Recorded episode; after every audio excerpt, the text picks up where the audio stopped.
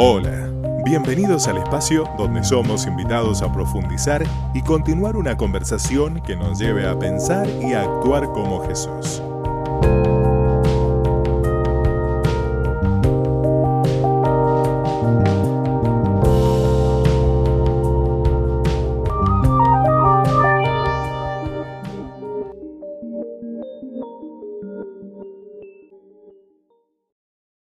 Hola, qué bueno estar nuevamente en contacto. Esto es Angular Reflexiona.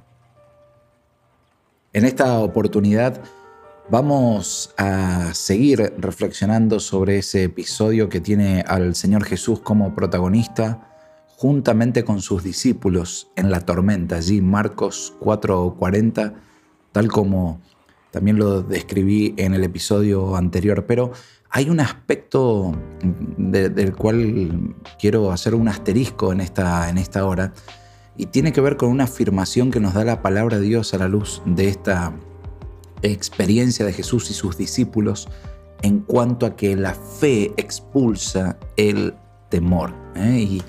Y, de, esta, de, esta, forma fue eh, casi la invitación, es decir, el Señor Jesús instó a los discípulos a confiar en Él en medio de la tormenta, aunque estaban aterrorizados. Él los llevó a elegir entre el temor y la fe. Y eso también es lo que nos pide aún a nosotros. ¿Por qué tenemos miedo todavía sabiendo lo que sabemos del amor y del poder de Jesús?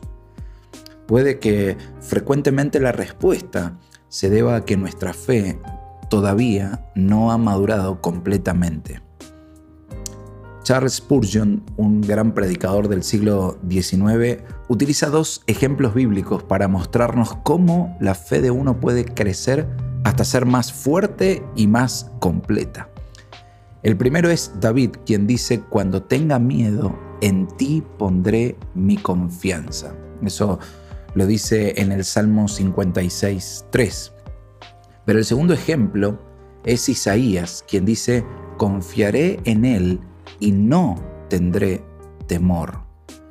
Spurgeon compara la fe de estos dos hombres, de estos dos titanes de la fe, con las medicinas, y la de Isaías es la marca más fuerte. Él habla de un hombre que tuvo un resfrío, pero dio gracias por la prescripción que lo ayudó a superarlo. Un vecino dijo, agradecido porque yo tengo algo que te ayudaría a evitar el resfrío en primer lugar. Si tienes una fe que te ayuda a lidiar con el temor, Spurgeon dijo que se alegraba por ti. Sin embargo, ¿por qué no desarrollar una fe de más alto nivel que es resistente al temor? Cuando los discípulos se metieron en la barca con Jesús, ni siquiera tenían la primera clase de fe. No confiaban en Jesús, por lo que su temor escaló al nivel terror.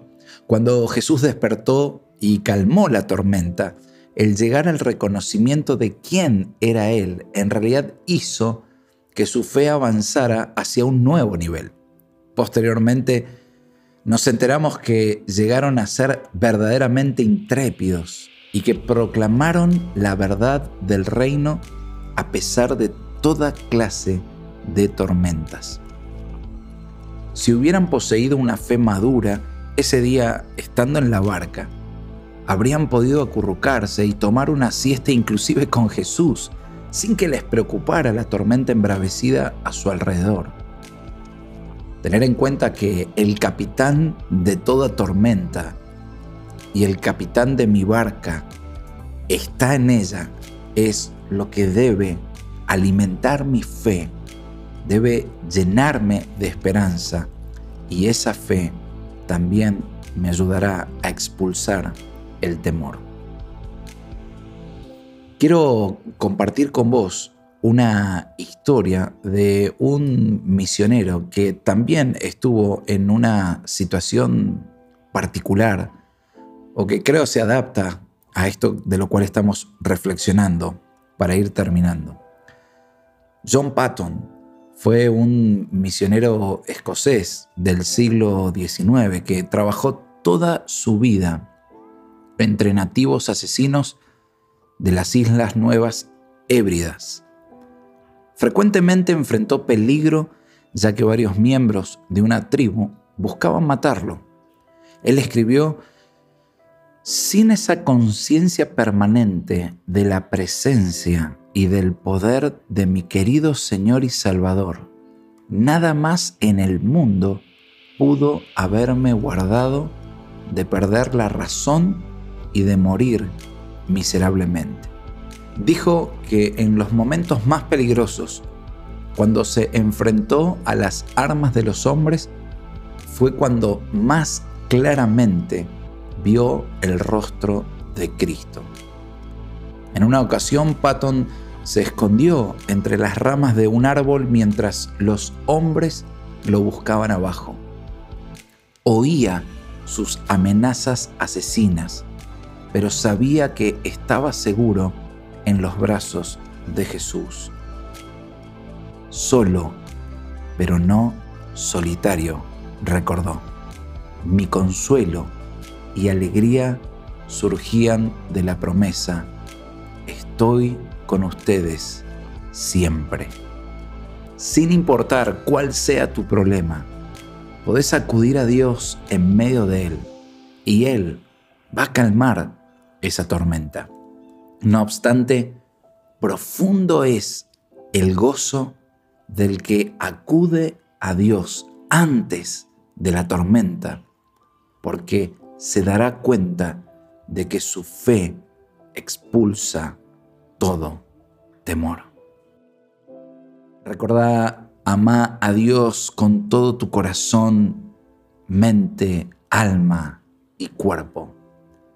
Soy Lucas y te invito a que sigamos esta conversación.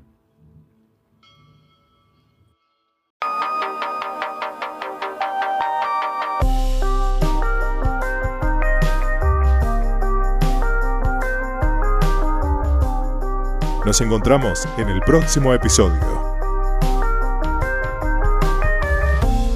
Somos Iglesia Angular.